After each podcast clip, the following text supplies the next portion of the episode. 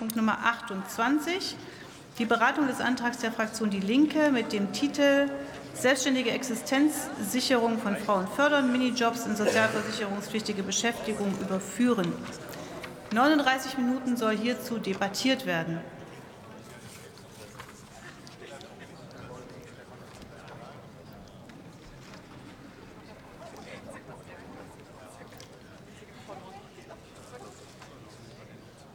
Das Wort hat die Kollegin Karin Reicheneck für Die Linke.